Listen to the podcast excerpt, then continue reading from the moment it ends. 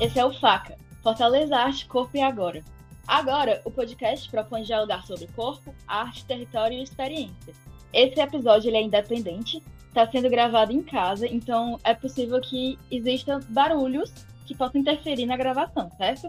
Eu sou a Érica e hoje quem vai me acompanhar aqui na apresentação do programa é a Bia, que também faz parte da equipe do FACA. É, meu nome é Bia, Beatriz Câmara. Eu sou arquiteta de formação, trabalho com design gráfico, estou num processo de estudo da minha ilustração. Já fui educadora, mediadora de museu, né, do MCC, do Museu da Cultura Cearense, que fica no Dragão do Mar, em 2015.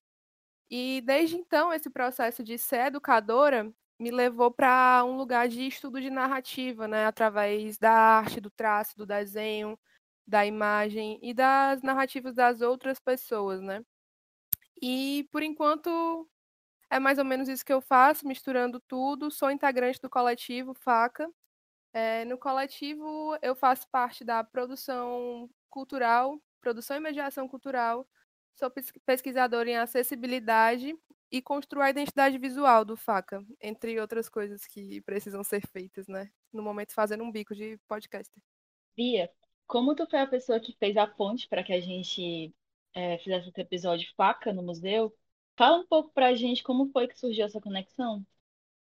Bom, então, quando eu fui educadora do museu, lá em 2015, né, a gente tinha um núcleo educativo do T1, que era o núcleo da manhã, a gente sempre teve a ideia, a vontade de expandir, né, ir mais para além do museu. E recentemente, eu acho que 2020 está sendo um ano muito potente, né? De ao mesmo tempo que é um ano muito difícil, é um ano muito potente. As pessoas acabam se encontrando mais virtualmente e trazendo suas discussões. Surgiu a ideia da gente, é, os antigos educadores, né? Da gente fazer alguma coisa junto, né? E Ícaro, nosso coordenador, tanto da época como é coordenador até agora, é, deu a ideia da gente aproveitar a Primavera dos Museus como uma oportunidade, né, de poder fazer algo junto, de, de unir essas potências, né? E a, aproveitando, né, que eu falei da Primavera dos Museus, é, eu acho que é importante pontuar que a Primavera dos Museus é um evento nacional coordenado pelo IBRAM. É, o IBRAM é o Instituto Brasileiro de Museus, é onde as instituições museológicas elas criam atividades para todos os públicos, né? É, antes, quando a gente podia se reunir presencialmente, os museus abriam as suas, as suas salas para atividades diversas, rodas de conversa, como oficinas, minicursos, etc. É, e esse ano a primavera acontece de uma forma diferente, né? Do dia 21 ao dia 27 de setembro, ela acontece com o tema Mundo Digital, Museus em Transformações. E isso é bem a cara do Faca. E a gente convidou e foi convidado pelo antigo núcleo educativo do MCC para a gente participar do evento junto, né, com um episódio com algumas provocações, algumas vivências, falando um pouquinho mais sobre esse universo do educador de museu, né, de da, dessa acessibilidade, dessa possibilidade e desse desse lugar de troca, né? Que é a mediação. E Bia, quem foram essas pessoas que quiseram participar com a gente aqui desse episódio? A gente juntou Ícaro, é, que é o nosso coordenador, Elisandro, o Django, Matheus Django e o Paulo. Vamos chamar eles aqui para se apresentar, falar mais um pouquinho cada um, né, do seu rolê, do que é que faz, do que é que não faz, qual é a sua pretensão, e como é que é essa ferramenta aí do, do educativo na vida. E vem cá, Ícaro, vamos conversar. Oi, gente, bom dia, boa tarde, boa noite a todos. Eu sou o Ícaro, estou coordenador educativo do Museu da Cultura Cearense. Já estou no meu sexto ano de coordenação. Sou mediador cultural, sou educador para o patrimônio Venho do curso de História da Universidade Estadual do Ceará, tenho passagem pelo curso de Pedagogia da Federal, pelo curso de Artes Visuais da Unicesumar. É, tenho desenvolvido ao longo desses anos no museu experiências com formação de educadores, com mediações, com construção de exposições, com a própria mediação cultural, com a realização de projetos educativos e culturais junto a públicos diversos, com um foco especial na relação museu-escola. É isso, um prazer ter tido essa oportunidade de estar aqui conversando com o Faca, né, e no episódio, né, que tem esse nome e que dá essa facada no museu, né. Vamos conversando. Matheus Jango, por favor, fala um pouquinho aí sobre você. Alô, galera, boa tarde, boa noite. Meu nome é Matheus Jango, sou aluno da licenciatura plena em História pela Universidade Estadual do Ceará, ex-educador do Museu da Cultura Cearense entre os anos 2015 até o ano de 2018. É, tenho experiências na área da pesquisa sobre trajetória e sobre o nosso patrimônio imaterial, precisamente o patrimônio imaterial daqui da cidade de Fortaleza. Faço parte de um grupo é, negro, um quilombo afetivo chamado Formação, também da UES, e participo também de um grupo de pesquisa que é o Dictis História e Culturas, onde todos esses grupos, todas essas experiências me permitiram é, e me permitem fazer uma, uma caminhada sobre essa questão das narrativas, como cada um constrói uma narrativa de si, aliada com a cultura, aliada com os processos de vida de cada um. E o Museu da Cultura Cearense me permitiu não apenas é, aflorar mais essa visão é, da narrativa, da pesquisa, mas também do afeto que eu fui construindo ao longo do tempo e fazer a participação desse podcast aqui com faca através do convite da Bia é só um sinal desse afeto, né? E tamo junto aí, vamos construir cada vez mais esse, esse episódio e vamos conversando, como disse o Ica. E para construir essa roda de afeto, né, que como tu bem disse, se manteve ao longo do, desse tempo, é, vamos chamar o Paulo, né? Meu conterrâneo de Messejana, para seguir com essa conversa, para falar mais sobre ele. Olá, olá, moradores de adjacências, messejanenses, Miss Janes e companhia, né? É, terra, essa terra do sol maravilhosa de Fortaleza, de Ceará e companhia. É, então, meu nome é Paulo, né?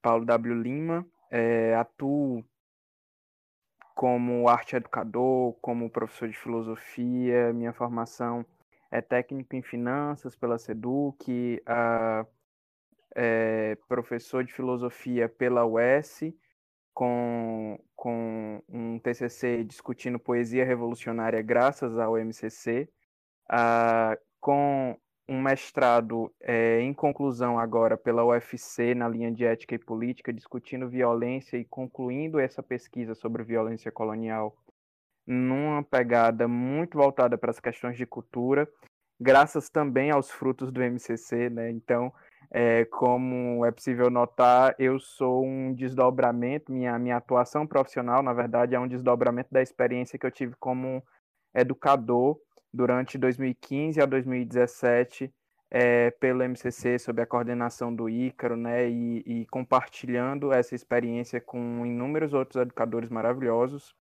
é, que foi uma experiência muito rica, inclusive para, enquanto periférico, é, perceber que cultura também se faz nas margens, né?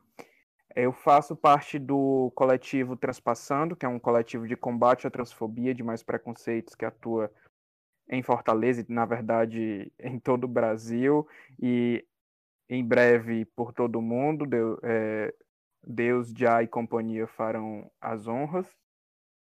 E, é, enfim, faço parte também do coletivo Decolonial Brasil, que é um coletivo é, de estudos teórico-práticos sobre a, a questão da decolonialidade, né, uma, uma, uma, pauta, digamos assim, é um termo recente para dar conta de uma experiência que, na verdade, é ancestral.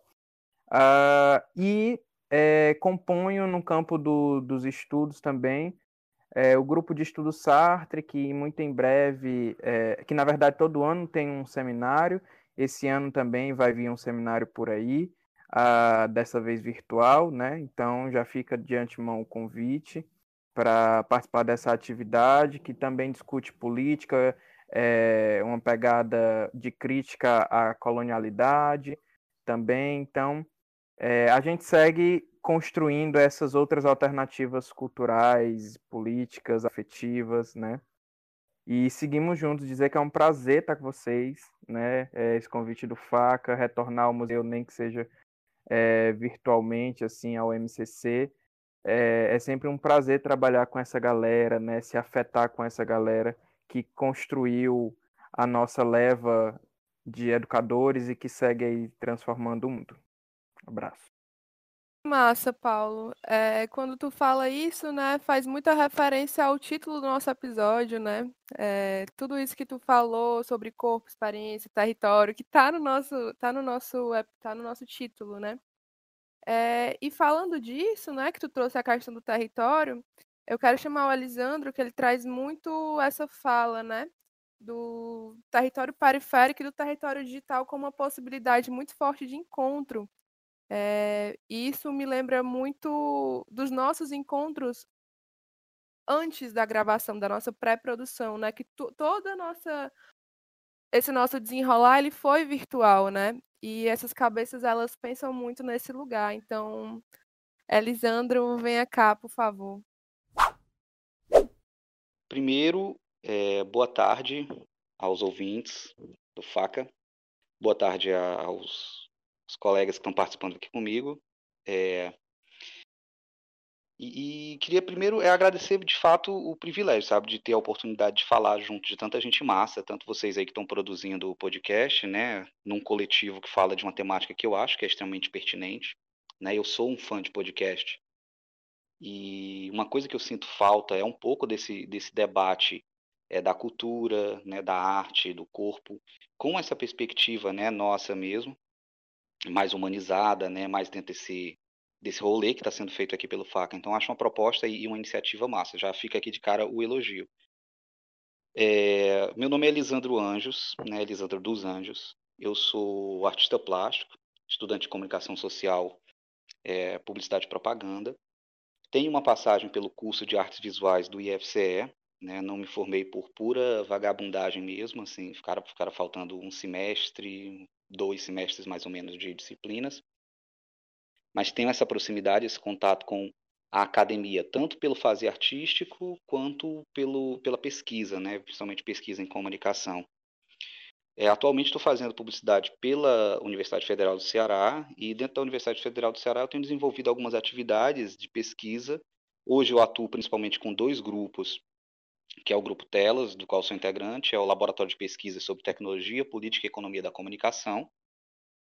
É um grupo que vai debater muito é, toda essa questão tecnológica, toda essa questão de acesso, toda essa questão do digital, né, da lógica de algoritmos, é, com uma pegada muito forte para a política e economia da comunicação, que eu acho que tem muito a ver com o que a gente está debatendo dentro desse espaço da Primavera dos Museus num momento de pandemia, já que a primeira edição que o evento vai ele ocorre totalmente dentro da plataforma do digital, né? Então a gente está experimentando e isso tem sido é, recorrente em muitas áreas, da, da, desde a educação até os fazeres mercadológicos, até a nossa praxis diária as nossas vidas cotidianas têm sido impactadas pelo digital. E isso era um movimento que a gente observava que vinha acontecendo, mas hoje isso tem tomado uma dimensão de aceleração, né, devido às necessidades mesmo do, do isolamento, ou pelo menos dessa tentativa de isolamento. Então, o, o, laboratório do Telas ele tem esse olhar sobre, sobre a comunicação, sobre política, economia e essas interfaces com tecnologia, principalmente. É, meu campo é muito, muito por aí, é onde eu mais me interesso é, é, estudar esse simbolismo, né, o simbolismo dentro desse universo algorítmico das plataformas digitais. O segundo movimento do qual faço parte na UFC é o projeto de extensão da Liga Experimental de Comunicação, que é um projeto de comunicação da UFC voltado para movimentos sociais, assim, para prestar assessoria de comunicação, para fazer comunicação de movimentos, de ONGs, de movimentos de rua, é, que muitas vezes a gente tem é, coletivos, a gente tem grupos em Fortaleza, em demais cidades do estado do Ceará, que produzem trabalhos que são muito, muito interessantes, mas muitas vezes eles pecam nessa etapa de transformar é, essas ações em algo visível, né, em algo que, que fure a bolha das pessoas que estão participando e consiga chegar mais longe, até para promover o trabalho das pessoas ou até para incentivar mais pessoas a participarem.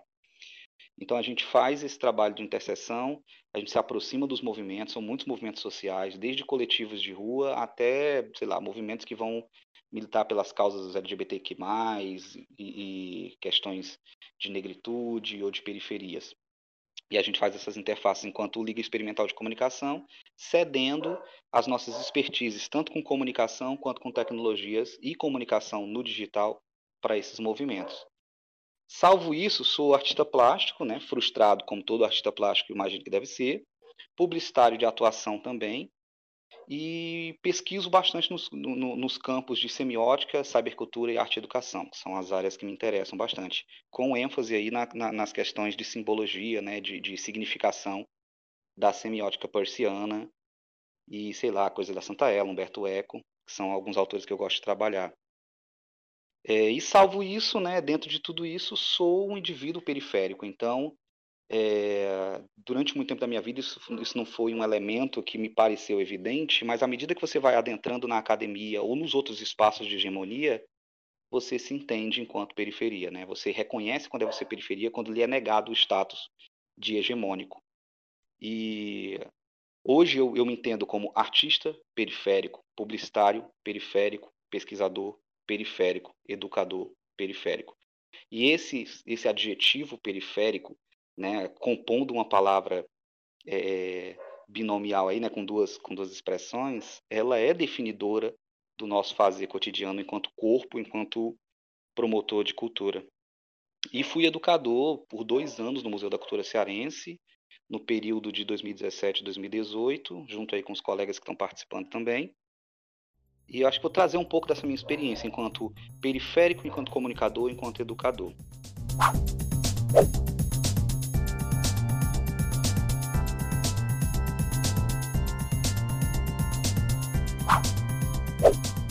Então, o episódio de hoje é Faca no Museu. E a gente já fala sobre arte, corpo, experiência e território.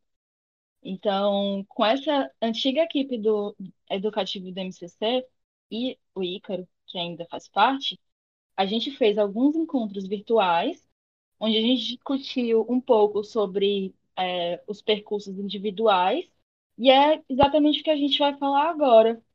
E aí eu queria chamar a Elisandro para falar um pouco sobre a pesquisa dele. Eu vou trazer aqui um, algumas falas, né? Eu tive, eu tive a experiência de passar, eu acho que eu falei ali na apresentação, mas vou me repetir um pouco aqui.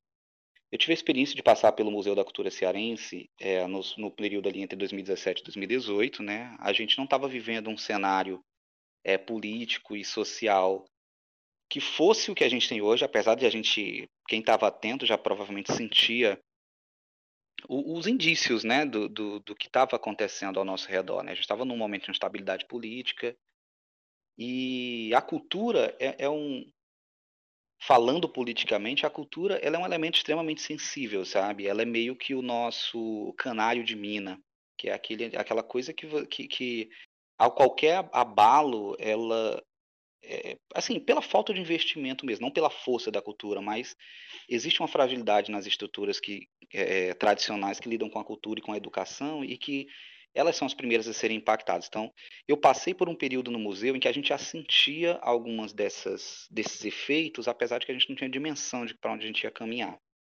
Porém, foram momentos, eu acho que eu divido é, a minha a minha vivência dentro do Museu da Cultura Cearense em sentimentos que são muito ambíguos, sabe? É, o primeiro é, é, uma gratidão enorme pelo processo que eu vivenciei dentro do espaço museológico, dentro da minha é, é, vivência enquanto educador, que é extremamente gratificante, né? Algumas das meninas aqui mesmo no, no, no FACA e os meus colegas também, educadores que estão aqui conosco, é, sabem do que eu estou falando, do, do quão aquele cotidiano de lidar com as pessoas, de lidar com a cultura, de fazer essa interface arte e cultura com as comunidades, com as pessoas que estão visitando o museu é gratificante, é enriquecedor. É um processo que ele é transformador. Você não tem como entrar num museu enquanto educador e sair dele sem passar por um processo de transformação. O indivíduo que entra é um e o indivíduo que sai é outro, e às vezes essa mudança ela é drástica, ao ponto de que você é, às vezes nem reconhece o indivíduo que está saindo ali.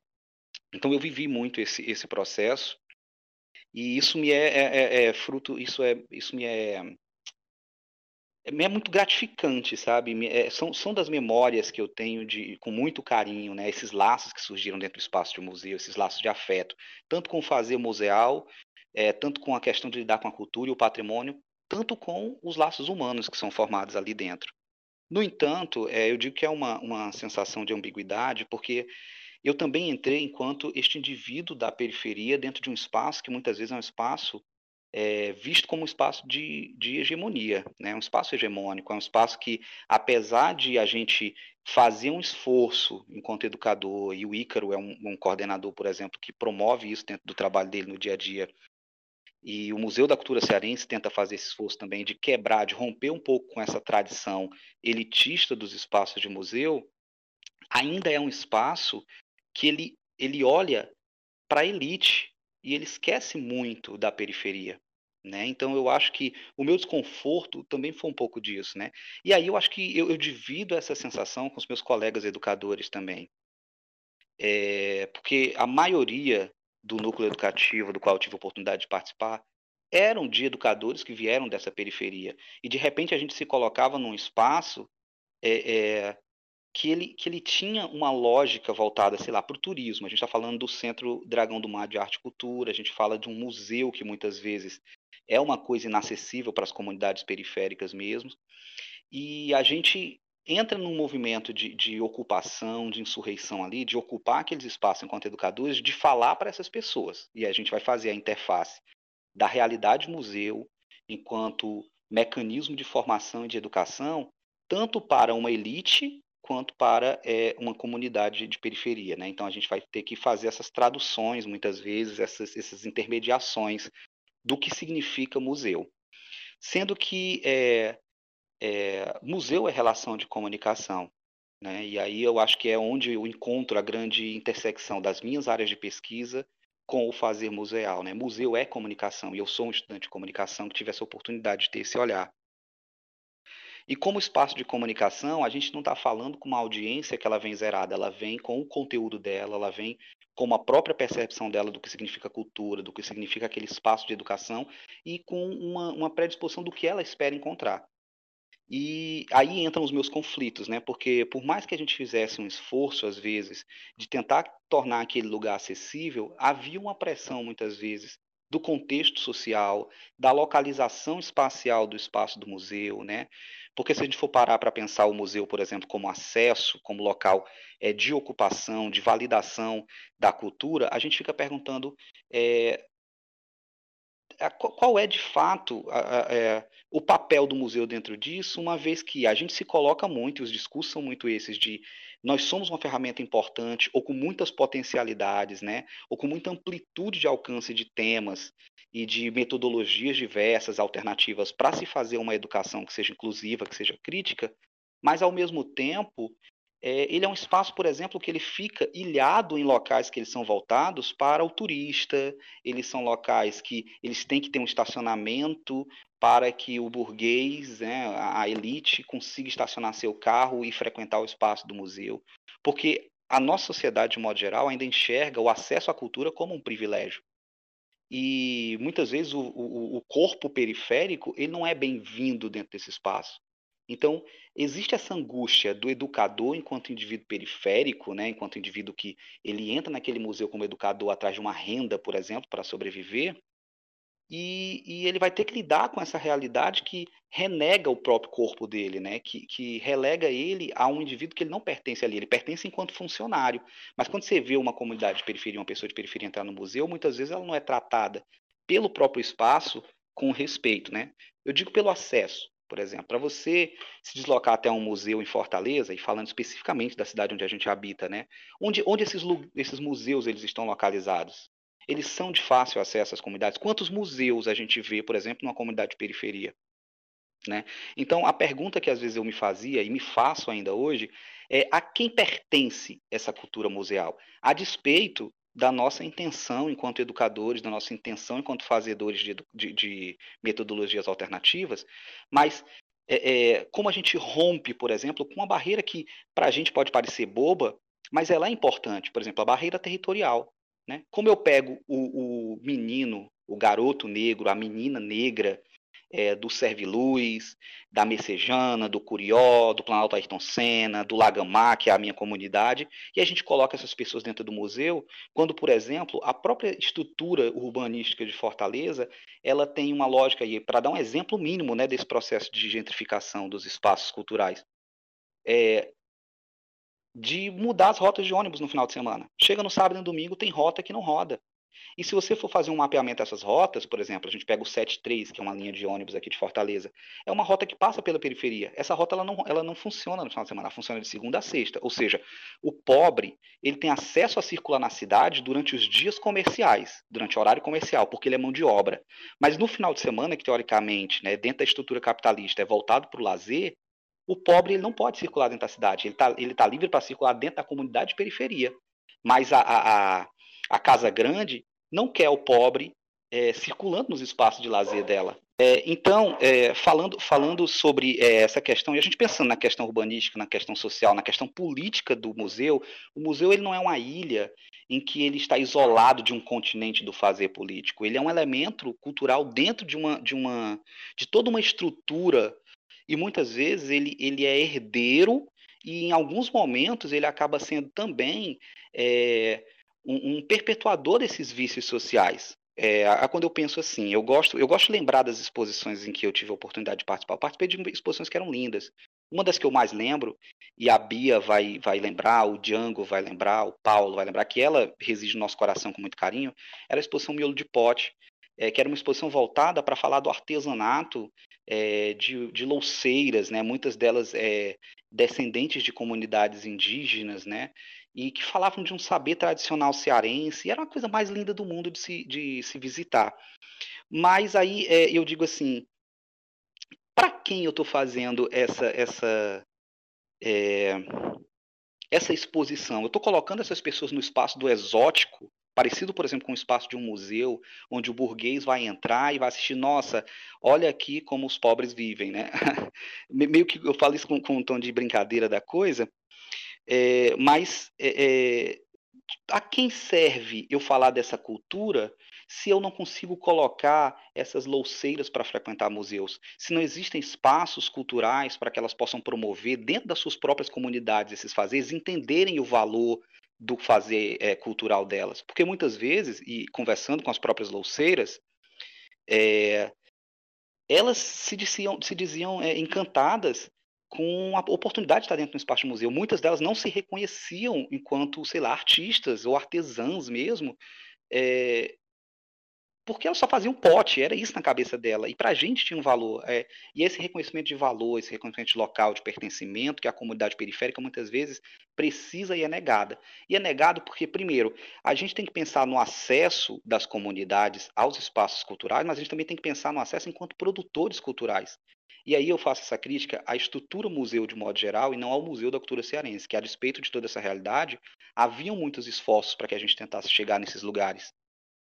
É, a gente tinha a experiência do Museu Vai à Escola, onde a gente privilegiava escolas é, públicas para poder visitar. Os educadores se deslocavam do museu e levavam peças para dentro das escolas nas periferias para a gente falar sobre patrimônio, sobre cultura. A gente recebia né, excursões, a gente chegou a levar comunidades indígenas, a gente chegou a levar essas, essas próprias louceiras para dentro do museu, é, o Transpassando, que o Paulinho faz parte, trouxe, fez, fez muita interface com o que a gente estava fazendo. O, nosso, o Eric, que era educador conosco também, é, ele trazia muito uma proximidade lá com a comunidade do Genipapo Canidé, Pitaguari, que eram as comunidades indígenas com as quais ele trabalhava.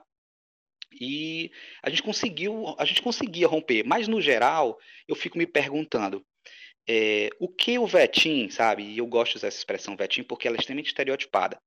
O que o Vetim aqui do Lagamar é, a, a que interessa ele entrar no museu e conhecer o Cérvulo Esmeralda, sabe?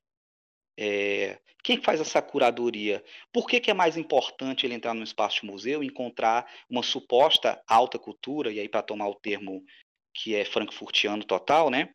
E, e, não encontrar, na verdade, o picho, sabe, que está mais dentro da rotina dele. E pensando numa lógica freiriana mesmo, se o museu se propõe a ser um espaço de uma educação alternativa e crítica, qual é o, o, movimento que a gente pode fazer para tornar as periferias não apenas frequentadoras e consumidoras da alta cultura, a alta cultura aqui entre milhares de aspas, mas também produtora de conteúdo para museu. O que está faltando para a gente pegar o, o pichador, o artista periférico, o cara que vende quadro na beira-mar, sabe, a pessoa que faz bordado, né, sabe, a tapioqueira. O que está faltando para a gente trazer essas pessoas como protagonistas dentro do fazer cultural.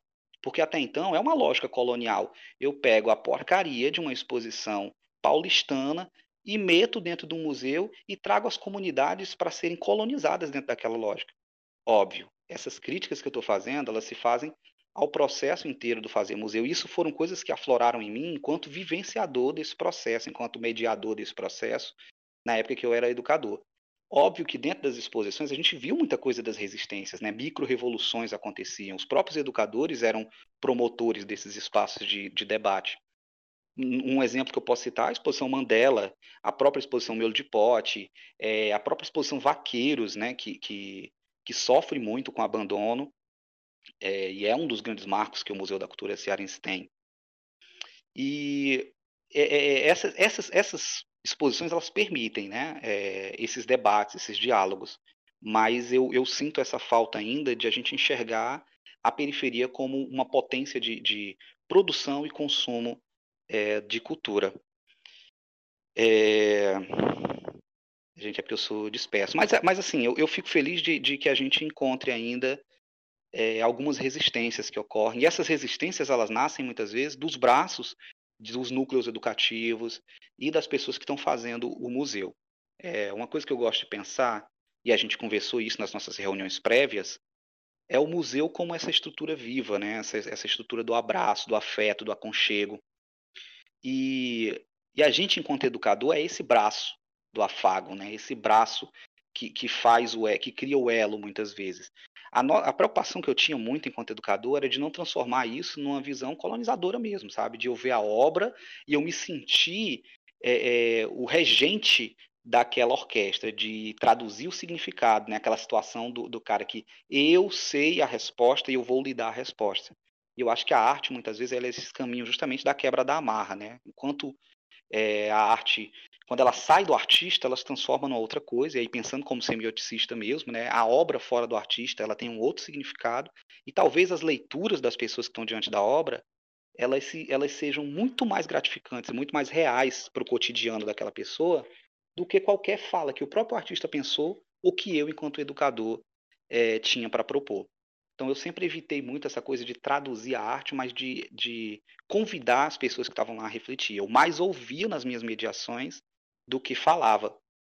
É, e a gente tem alguns movimentos de resistência feitos nesse sentido, sabe? Das pessoas que estão fazendo museu, pensar formas diferentes de fazer museu. Tirar o museu desse lugar de um repositório, um depósito de obras, um depósito de. Né, que vira um depósito, um armazém de obras que as pessoas vão lá para poder ver, de coisas exóticas, de coisas incomuns, um zoológico mesmo, né? De, de, de, de objetos, e transformar aquilo num espaço vivo, onde as pessoas possam entrar e ver o pote, brincar com o pote, né? E na miolo de pote tinha um grande que parecia uma coxinha. E as pessoas perguntavam: Isso aqui é uma coxinha, sabe? Por que, que eu, educador, vou virar e, e achar que é ofensivo o, a criança da periferia chamar a porcaria do pote de coxinha? Se parecia uma coxinha. Eu acho que a gente às vezes tem que romper com, esse, com essa perspectiva é, de sacralização mesmo, sabe, da, do, da arte mesmo. A gente precisa colocar a arte no, no, lugar do trash, no lugar do acessível, né? Nada dentro do fazer artístico é proibido, nada de fato é sagrado, né? O, o e aí, pegando de novo o Benjamin, né, aquela coisa toda da, da, da, obra de arte na era da reprodutibilidade. O que faz interface, e aí para me encaminhar para um fechamento dessa minha fala, o, o que faz um, um, um trajeto, né, esse, esse pensar esse rompimento de uma tradição teoricamente sagrada da arte, da cultura e do museu como essa instituição formal, sabe, onde você o museu é um lugar de silêncio, é um lugar onde as pessoas têm que entrar arrumadas, sabe? Por que, que o museu não pode ser o lugar do barulho, o lugar da diversão, o lugar do afeto, o lugar do abraço, o lugar da brincadeira? E pensar outras formas de fazer museu. E aí a gente tem várias micro-revoluções, que eu já falei essa palavra algumas vezes, não cheguei nelas. A gente pode falar, por exemplo, do Museu Genipapo Canidé, Museu Indígena Genipapo Canidé, museu feito por indígenas dentro da, da tribo, né, dentro da comunidade indígena. Acho que a palavra tribo até deve ser pensada aí sobre vários vieses. Ou então o, o, o ecomuseu lá da, do Mangue da Sabiaguaba, né? É, eu acho que tem iniciativas, o próprio Museu da Cultura Cearense, sabe? Eu acho que falta Fortaleza é, é, valorizar é, os espaços que tem, né? apesar do, de, de, dos problemas que a gente identifica no fazer, mas o próprio Museu da Cultura Cearense, sabe? Com aquela exposição Vaqueiros, ou com algumas exposições que entram dentro daquele espaço, é, é como movimentos que trazem né, uma valorização de um saber que muitas vezes ele é negligenciado pelo que se entende por cultura é, superior, por alta cultura, que é um termo que, apesar de datado, ele ainda é muito presente na lógica de senso comum das pessoas. E agora, dentro dessa lógica, a gente permite, com esse fazer do museu durante o, a pandemia pelo digital, a gente abre os olhos para essa outra face de alternativa, que é como eu posso chegar nos lugares onde antes eu não chegava. Talvez a internet, talvez o fazer o museu, talvez a gente ter a coragem de romper com essa sacralidade, entender o museu como uma coisa dinâmica, como uma coisa possível, como uma coisa acessível, nem que seja intermediada pela tecnologia. E não entender isso como um empobrecimento, que muitas vezes as pessoas torcem o nariz. Ai, não, vai ter o, museu pelo digital, vou visitar o museu só pelo, pelas fotos ou, ou, sei lá, por um programa. Isso empobrece. Gente, empobrece é uma visão é, eu acho uma visão burguesa de você que sempre teve como se deslocar até o museu, sempre teve esse acesso. Você sai da sua casa, desce do seu condomínio, pega o seu carrinho, vai para o museu, come alguma coisa lá fora, volta para sua casa. O moleque de periferia, para poder sair da Messejana e chegar no museu, ele faz um corre desgraçado. Ele gasta o dia inteiro dele nisso. Então, para ele fazer isso toda semana, não é fácil. Será que se a gente criar situações em que a gente democratize o museu, a gente não, não deveria estar louvando isso. E no lugar de a gente estar condenando esses, essas novas formas de ver e de pensar, de fazer o museu, a gente não deveria estar se debruçando sobre quais são as maneiras que a gente tem como tornar isso mais acessível ainda, em virtude das necessidades das carências dessas comunidades. Eu sou totalmente partidário da ideia de que a gente precisa se apropriar das ferramentas, a gente precisa ocupar os museus e fazer com que os, os museus eles façam essa quebra e o rompimento das suas próprias paredes e ele se transforme nessa coisa dinâmica que pode se espalhar pela cidade. Já pensou que lindo Fortaleza deixar de ser uma cidade que tem museus e se transformar numa cidade que é um museu, né? Onde você pode estar no museu em qualquer lugar de Fortaleza que você tiver. Isso aqui é, é, é basicamente a, a, maneira mais utópica que eu consigo pensar o fazer cultura e o fazer museu. E a gente luta para isso, né? Incrível, Elisandro. Acho tua fala muito potente, principalmente quando tu traz que tu é um comunicador no museu, né? Em várias, vários momentos que tu estava falando, eu pensei que massa essa coisa da gente poder repensar o caminho que a gente faz enquanto profissional de museu, enquanto profissional da educação no museu, sendo que a gente vê que é tão urgente, né, micropolíticas que reforcem uma nova forma de ser dentro do museu, né? Quando tu traz a questão do acesso, da acessibilidade, é, dessa inclusão, me vem muito que quando se fala disso dentro de museu, a gente fala bastante de ferramentas que são muito importantes, são muito valiosas, que não devem ser tratadas como coisas menores, né? Que são as ferramentas de acessibilidade como transcrição, audiodescrição, é, o próprio intérprete de Libras enquanto profissional né, de museu. Só que esse aparato ele não necessariamente é um aparato inclusivo, né? Ele pode deixar a plataforma museu acessível para um determinado tipo de público que tem sim que está ocupando todos os espaços, mas não necessariamente inclui uma camada social dentro do museu ou até mesmo dentro das discussões que acontecem no museu ou até nas próprias instituições culturais mesmo. Às vezes parece que falta muito de uma gestão cultural, ou então da nossa, da nossa própria, nosso próprio exercício enquanto indivíduo de colocar essas pessoas dentro do museu, né?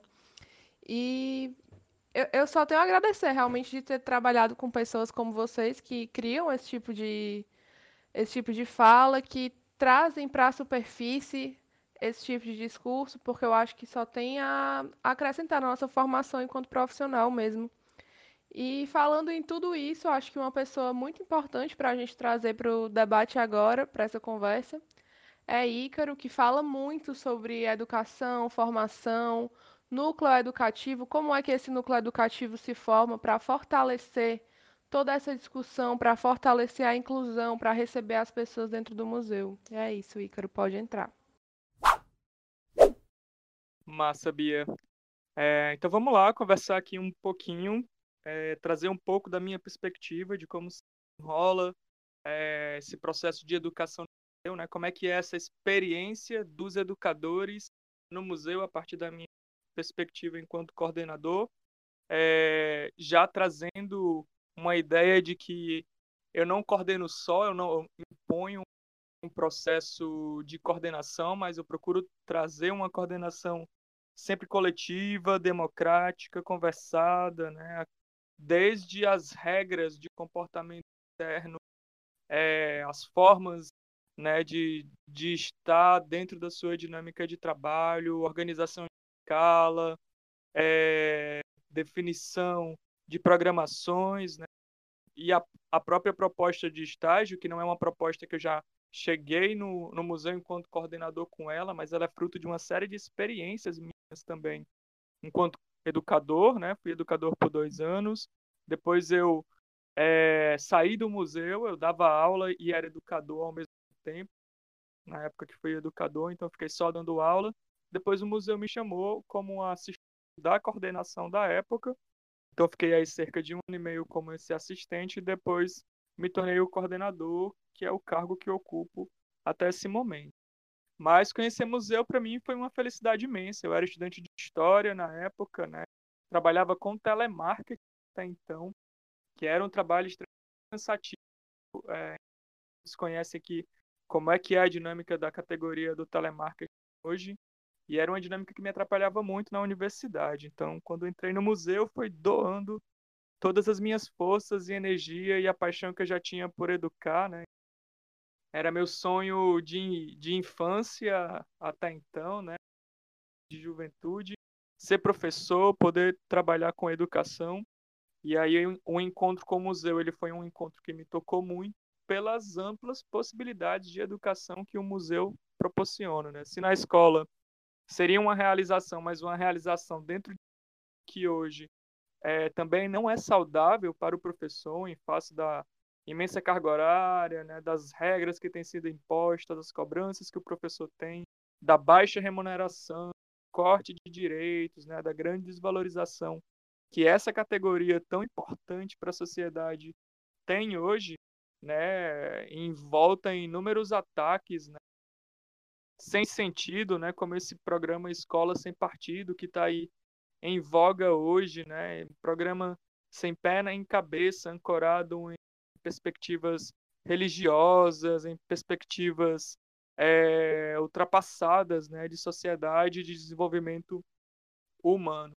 O museu ele é um espaço que tem uma, uma abertura para uma amplitude de experiências, né, de construções, é, de vivências, de realizações.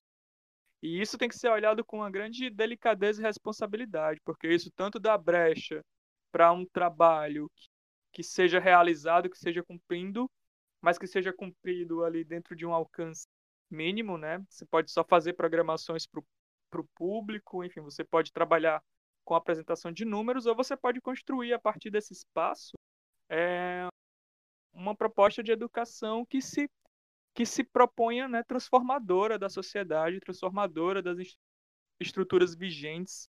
Né? A gente vem aqui no momento em que discutir da colonialidade, né, e discutir e, e procurar trazer isso para uma praxis, né, os termos marxianos, né, de não só discutir na teoria, né, não só discutir pela academia, mas na verdade desconstruir essa academia, essa ciência.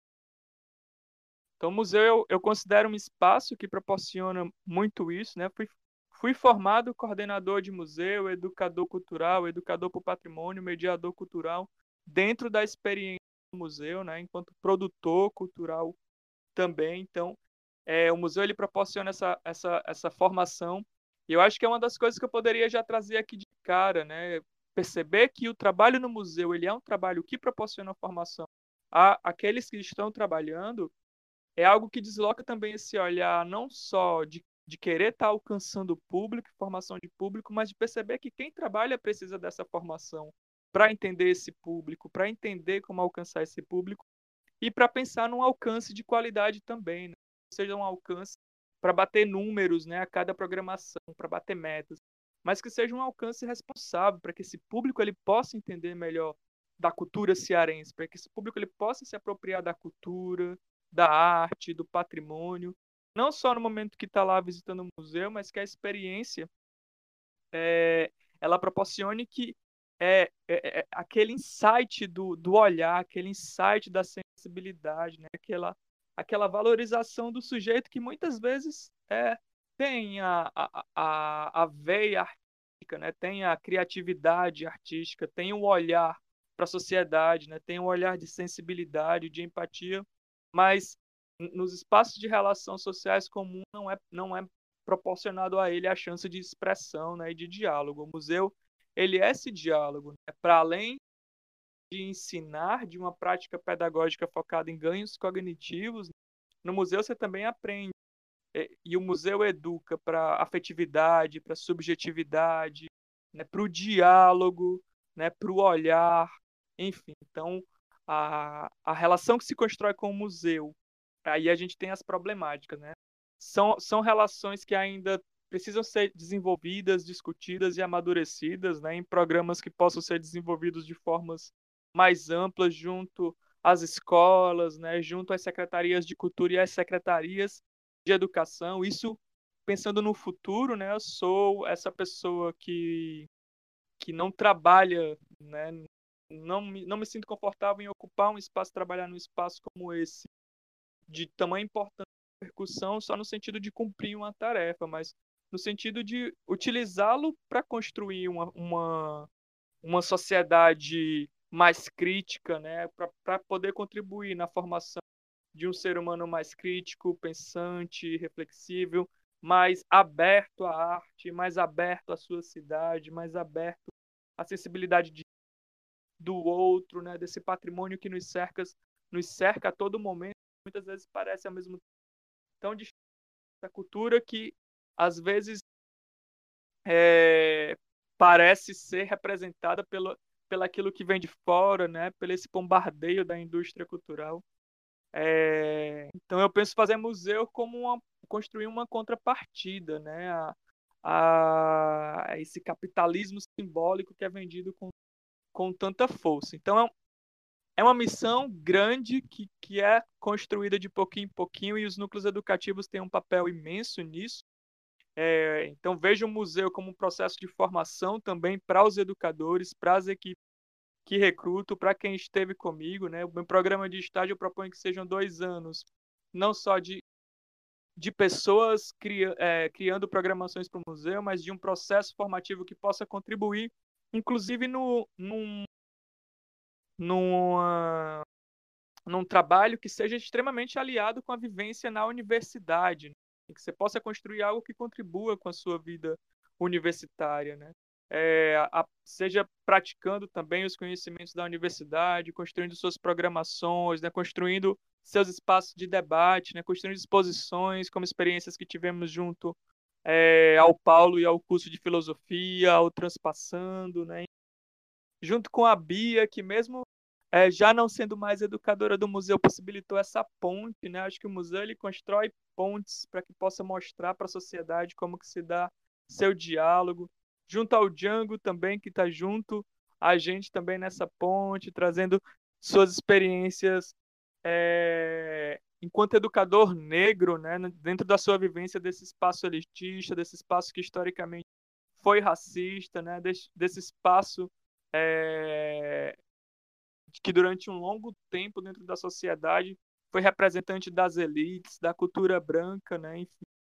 É, então, Django vai já já conversar com a gente vivenciou isso, com Elisandro, né, que vem da periferia, né, é, que trouxe uma série de, de, de, contribuições, que hoje também constrói é, podcasts né, em outras plataformas, trabalha aí nas redes sociais a partir da, da área de formação da publicidade, enfim. É, penso o museu dessa forma, né? Como e aí a responsabilidade de ter cada educador, cada pessoa que está trabalhando lá como essa pessoa que, que a gente busca é, construir uma ligação entre o museu e essas pessoas. Né? Que a gente possa, dentro do, da vivência do estágio, ter uma, uma formação também nesse sentido.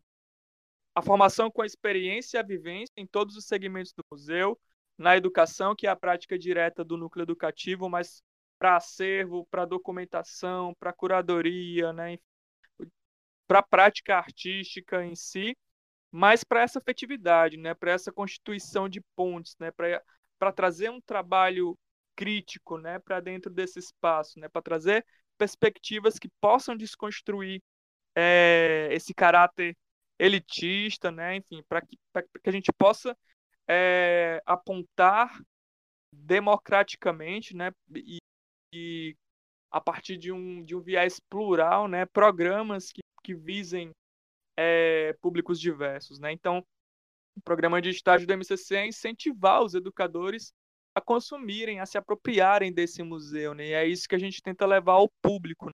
a necessidade desse público se apropriar desse museu, que é dele, né? Que é um espaço é, que, em sua definição oficial, é um espaço a serviço da sociedade, a serviço da comunidade. Né? A função social do museu é essa: é propor uma memória, um patrimônio, um acervo que esteja é, relacionado à, à vida social do seu povo. Né? A gente vive esse movimento hoje mais forte do que nunca, né? de os museus estarem nesse diálogo, né?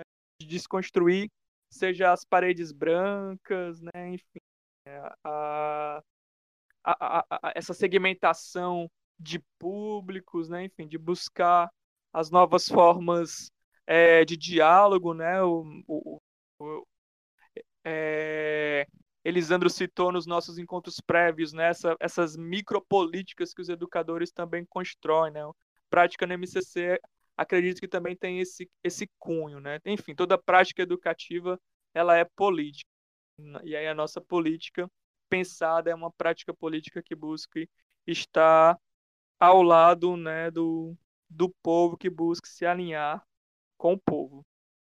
É, acho que a priori é isso, gente. Uh, qualquer coisa vocês me perguntem mais, e aí, ou a gente vai trocando ideias, e aí eu, eu, é, eu, eu vejo aqui como que dá mais para ir contribuindo. Mas a ideia era isso, assim, falar que a educação no museu ela precisa ter um horizonte, ela precisa ter um programa, ela precisa ter um objetivo. Muitos museus não têm ainda, isso não está dado também, não há uma regra geral, cada museu é uma realidade. Cada museu tem sua segmentação específica, né? Mas precisa pensar no seu objetivo, né? Instituição, né? E, na, e precisa ter uma responsabilidade enquanto a educação que propõe, né? E com no caso do Museu da Cultura Cearense, com esse programa de estágio, né? Defendo esse programa de estágio, inclusive atingir estudantes universitários e estudantes no médio no intercâmbio, que eu também acho muito rico e produtivo é, é, isso. Sigamos construindo essas experiências, esses grupos educativos, né, que se formam e se desformam e formam os novos, e cada grupo tem seus desejos, constrói a sua perspectiva educativa, né, dá, dá a sua forma aquele momento de grupo no museu. Massa, Ícaro. É, acho tua fala muito potente porque ela vai muito de encontro a essa coisa de você criar uma outra perspectiva de falar, né? De fala, de criar outra história a ser contada, porque quando a gente fala de museu, muitas vezes, como tu bem colocou, a gente imagina uma estrutura engessada, né? E trazer isso é muito potente, é muito revolucionário, né? E é realmente uma nova criação, uma nova invenção. É, eu sinto vivendo não mais é, a ficção da coisa que deu certo, né? Mas uma nova proposta.